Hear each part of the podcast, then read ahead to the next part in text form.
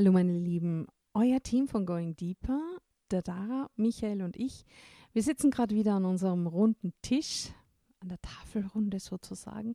Und wir haben ja gerade erst letztens einen Podcast gemacht über Wunscherfüllung und Visionen fürs neue Jahr, das ja noch ziemlich jungfräulich ist. Und ähm, wir haben uns gedacht, wir müssen das noch ein bisschen ergänzen. Denn ganz wichtig ist aus unserer Sicht, der Wunsch hinter den Wünschen. Also warum wünscht ihr euch etwas?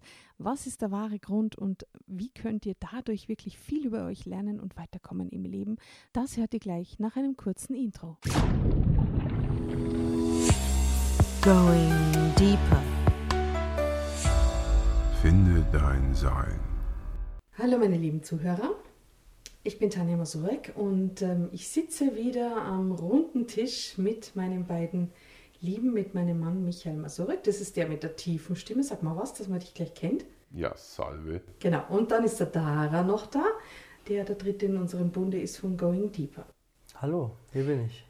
Wir haben letztens das Thema Wünsche behandelt, Wünsche und Visionen zum neuen Jahr.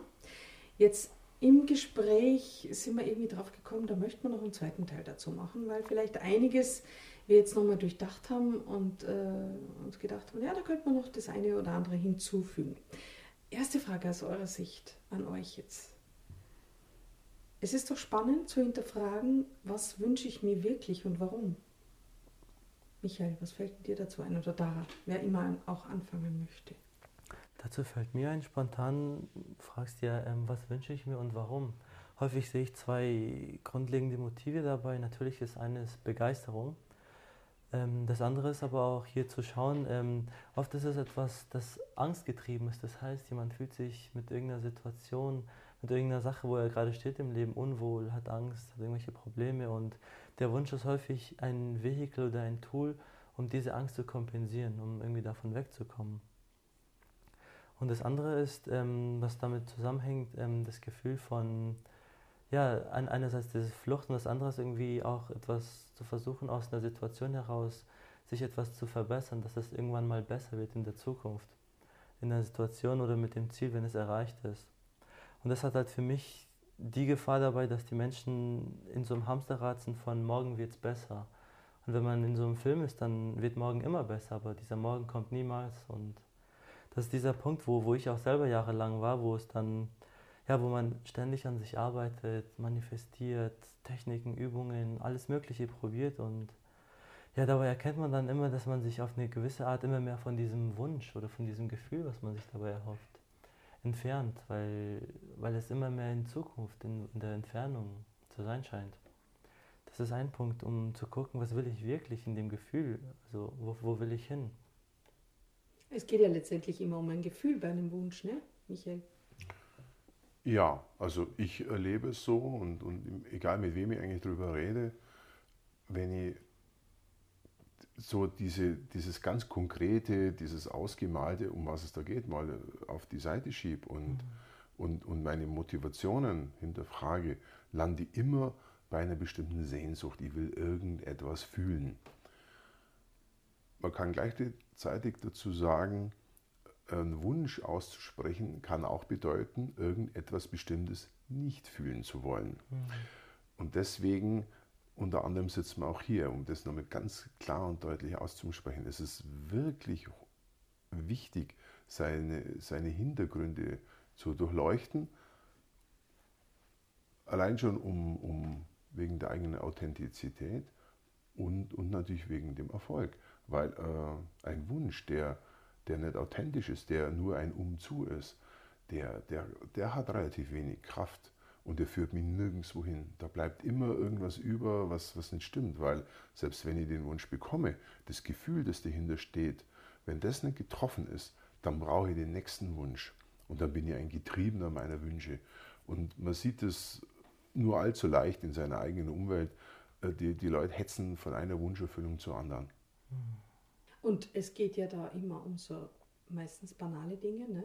wo man ja jetzt zum Beispiel über die Werbung und so auch ähm, sehr getriggert wird. Ne? Du brauchst keine Ahnung. Äh, mein Haus, mein Auto, ja, genau. meine Yacht, das Übliche, oder? Genau, das Übliche, ja, genau. ja, genau. Wenn das wirklich glücklich machen würde, dann gäbe es nicht so viele unglückliche Menschen, die reich sind Auch die gibt es, ne? Die total im Mangel sind. Haben wir auch schon kennengelernt. Und spannend finde ich dann wirklich auch, du hast es ja beim letzten Podcast auch schon gesagt, ähm, Michael, dass es sich lohnt, oder was hast du da, ich weiß es nicht mehr genau, dass es sich total lohnt, sich die Widerstände anzusehen, wenn es um Wunscherfüllung und mhm. Visionen geht. Ne? Weil da ist eigentlich der Schlüssel. und, schon, und schon kommen die Widerstände nach oben. Mhm. ja, Wunscherfüllung und Widerstand. Ähm, wie ich schon gesagt habe, wenn ich Widerstand gegen das Leben habe zum Beispiel, dann wünsche ich mir halt was, weil dann fühle ich das Leben nicht mehr. Mhm. Das ist eine der Möglichkeiten, wie ich mit, mit Wunschenergie umgehen kann. Damit verbrate ich mehr Energie und ich bin super beschäftigt. In Entwicklungspotenzial gleich null und da kann ich mich mein ganzes Leben lang damit beschäftigen. Ich werde niemals diesen, diesen Boden in mir erreichen, der befragt werden kann, warum wünschst du dir das? Was ist deine mhm. tiefe Sehnsucht? Und das müsste passieren oder was könntest du mal weglassen? Ja. Das ist auch immer, das ist immer ambivalent. Es muss ja nicht immer bloß was dazugesetzt werden. Es ist oft nur eine, das Ding, irgendetwas auch mal sein lassen zu können. Mhm. Ich muss mal nicht irgendwas. Und schon entspannt sich das ganze System. Und dann merkt man auf einmal, oh, das hat mich eigentlich immer davon abgehalten, irgendwas anderes zu fühlen. Und damit begeben wir uns schön gemütlich auf dem Pfad in das Unterbewusstsein rein. Mm. Weil ich nehme den wirklich gerne her als, als aktiven Mitspieler. Ich will nicht mehr Unterbewusstsein überlisten, die Kapazität habe ich gar nicht, ähm, sondern ich will mit ihm in Kontakt treten und, und die wahren Beweggründe herausfinden, warum etwas sein soll oder eben nicht. Weil ein Wunsch, der nicht erfüllbar ist, den, den ich nicht durchbringe, egal wie viel Energie da reinpumpt, das sagt ja auch etwas aus. Ja. Nicht bloß, dass es der falsche Wunsch vielleicht ist, dass ich ein bisschen übertrieben habe oder dass zu viel Gegenenergie unterwegs ist oder so, sondern dass etwas in mir damit überhaupt nichts anfangen kann oder will. Und das ist eine Spur. Na, vor allem finde ich es spannend, äh, wenn man dann einmal wirklich hinterfragt, warum wünsche ich mir denn was? Und komme ich mit meinem Unterbewusstsein in Kontakt. Und wir mhm. betonen es ja immer wieder, also Studien besagen ja, dass äh, nur 96 Prozent, oder Quatsch, umgekehrt, 4 Prozent unserer Gedanken sind uns wirklich bewusst. Da können ja. wir echt was verändern.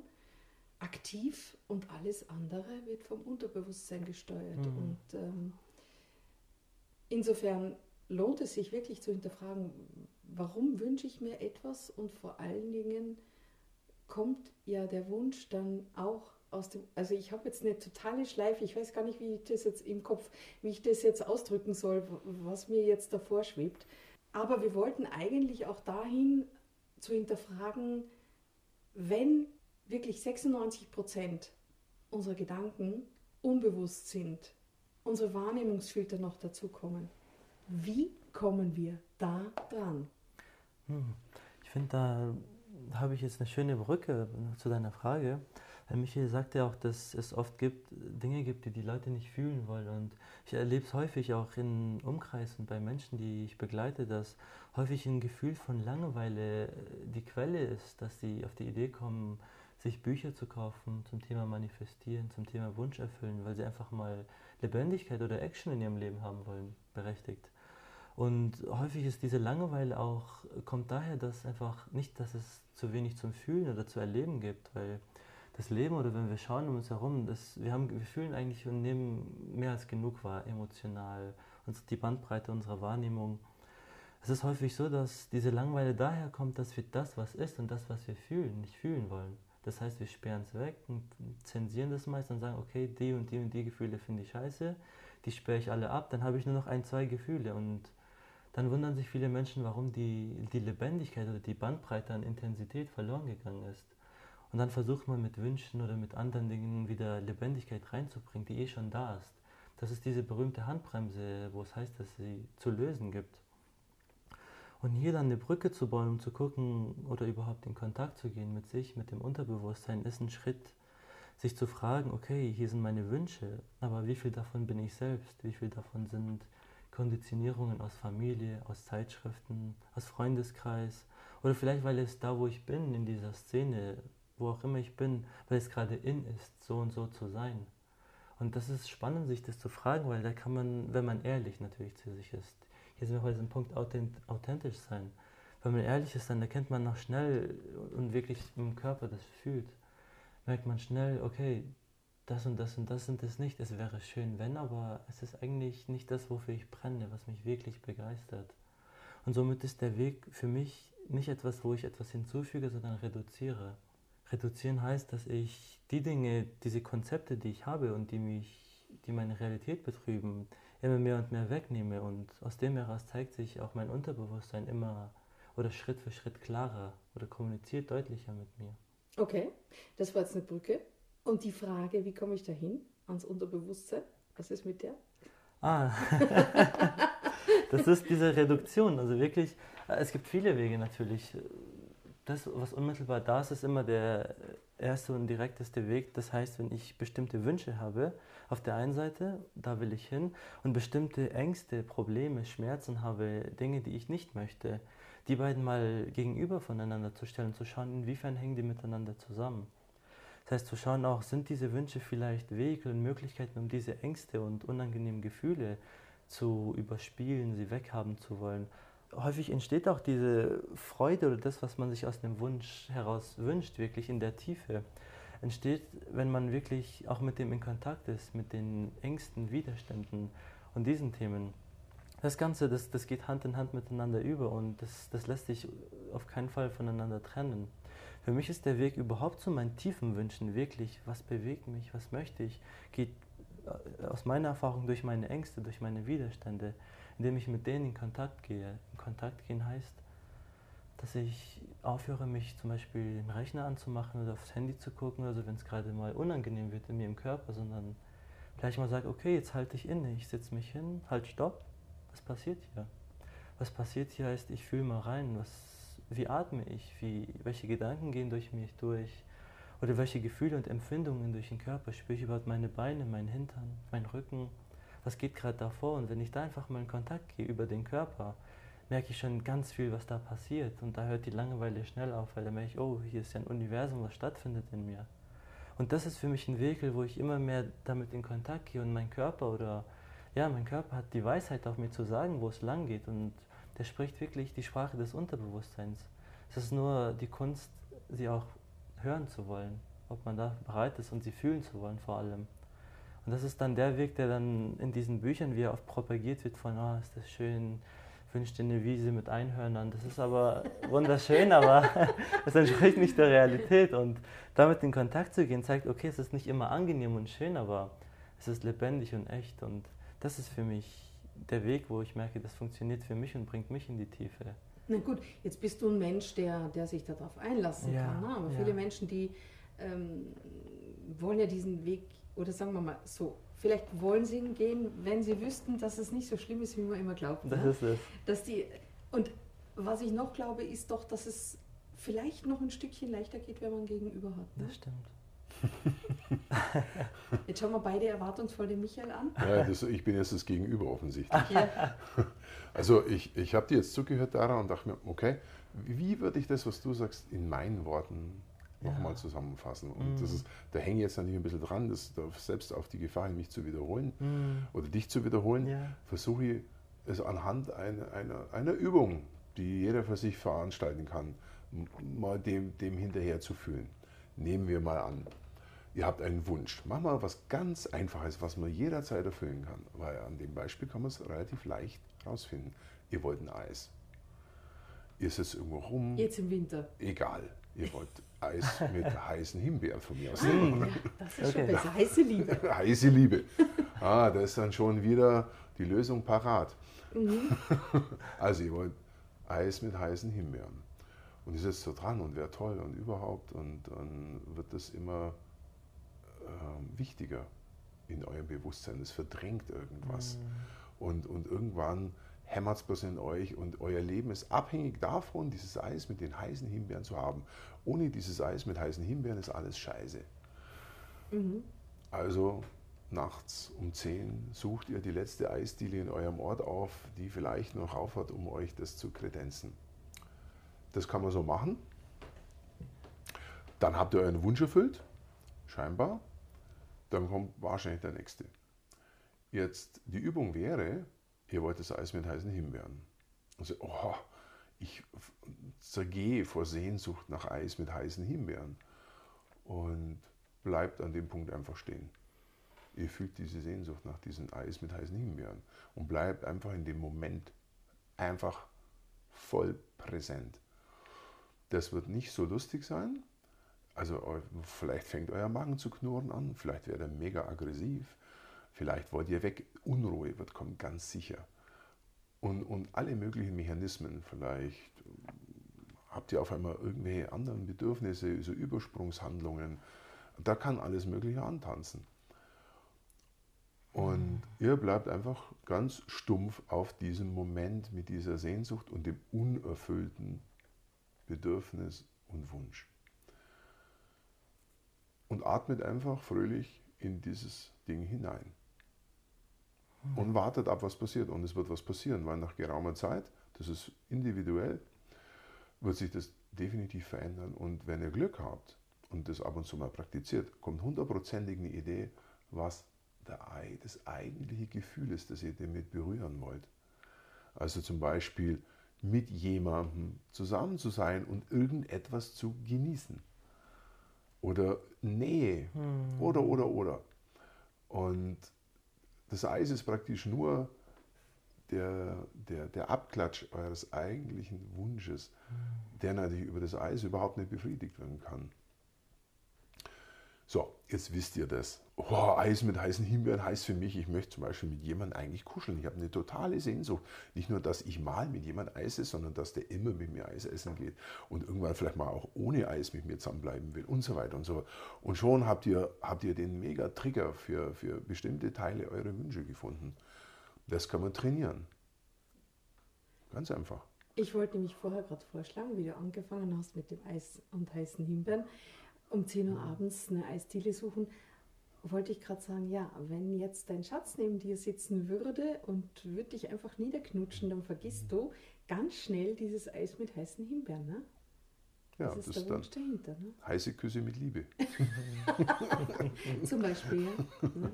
Aber es ist tatsächlich, weil da geht es ja auch dann, ne, vielleicht auch einfach auch ein Gefühl der Geborgenheit, ähm, mhm. des nicht allein sein müssens, des ähm, Vielleicht triggert es auch irgendeine Erinnerung. Total. Ne? Weil es vielleicht schön war in ja. der Kindheit. Eis mit heißen Himbeeren mit der Mutter gegessen oder irgend sowas. Ne? Kann man mhm. immer mal schauen, was kommt denn da hoch. Ja, in diesem Moment geht die Reise los. Es ist relativ einfach, da einzutauchen. Das sind innere Bilder, das sind so, so Körpergefühle, dass man irgendwo irgendwas spürt und das muss einfach nur im Wahrnehmen bleiben. Alles andere ist vollkommen unwichtig. Man nimmt es einfach nur wahr und tut nichts solange wie man halt kann. Wenn das mal nicht gelingt oder, oder wenn man sagt, ey, das halte ich nicht mehr aus, ich muss jetzt das Eis haben, dann, dann mach's. Mhm. Kein Problem. Beim nächsten Mal wieder anfangen. Und irgendwann kommt man auf den Punkt und, und dann kommt man sich selber ein bisschen auf die Schliche. Wenn man ein bisschen trainiert ist, dann, dann dauert es überhaupt nicht mehr lang. Und dann wird das Leben richtig bunt. Und, und vor allem, ähm, man verliert nicht mehr so viel Energie in der Jagd nach den Wünschen, die einem eh nichts bringen. Sondern man sucht die Essenz und das ist dann wieder so eine Geschichte, okay, was, um was geht es? Diesem eigentlichen Wunsch zu folgen und, und, und den zu befriedigen, weil dann, dann kommt das Glück. Dann lösen sich so diese Scheinwünsche auf. Dann kann ich sein.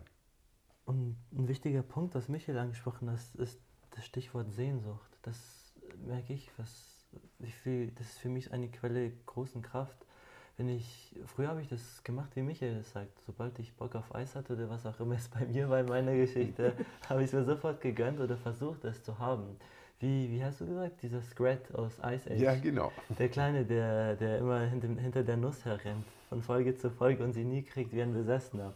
So ging es mir auch. Und dann irgendwann damit in Kontakt zu gehen, löst auch so eine gewisse, in mir oft so eine Trauer, eine Melancholie aus, mit dieser Sehnsucht in Kontakt zu gehen. Denn dann sehe ich einmal dieses wohlig warme Gefühl oder das, wonach ich mich wirklich sehne. Und gleichzeitig sehe ich auf der anderen Seite mich alleine irgendwo, wie ich auf einer Ebene so weit davon entfernt bin. Und der Sehnsucht zeigt mir auch dann sehr schön, auch wie weit ich bereit bin, mich auf diese Qualitäten, die aus der Tiefe, aus dem Unterbewusstsein sich zeigen, auch zu öffnen, weil diese Sehnsucht ist für mich oft Sie ist wie ein Kompass, die mir die Richtung zeigt. Hey, guck mal in die Richtung. Das heißt nicht, dass ich in dieser Richtung sofort ankommen muss, aber es heißt, ich kann meine Aufmerksamkeit in die Richtung lenken und schauen, was macht es mit mir. Es geht nicht primär oft um das Erreichen des Zieles, sondern das heißt ja oft dieser schöne Satz, der Weg ist das Ziel von Konfuzius. Was ich da nicht mag, ist, dass viele Leute das verwechseln mit, ja, ich muss jetzt den Weg gehen und das ist das Ziel. Und dabei vergessen sie auch auf dem Weg, dass es beim Weg eigentlich viel mehr darum geht, sich auf all die, auf all die Dinge, die man auf dem Weg, auf dem Trampelpfaden findet, hier rechts und links auf der Reise, dass es da so viel zu finden gibt. Und wenn man sich auf das Erreichen des Zieles verharrt oder versucht es zu erreichen, dann passiert es, dass man sich auch von, vom Gefühl, von dieser Sehnsucht oder von diesem Antrieb entfernt, welches wirklich auch einen bereichern kann, beflügeln kann und neue Ideen geben kann.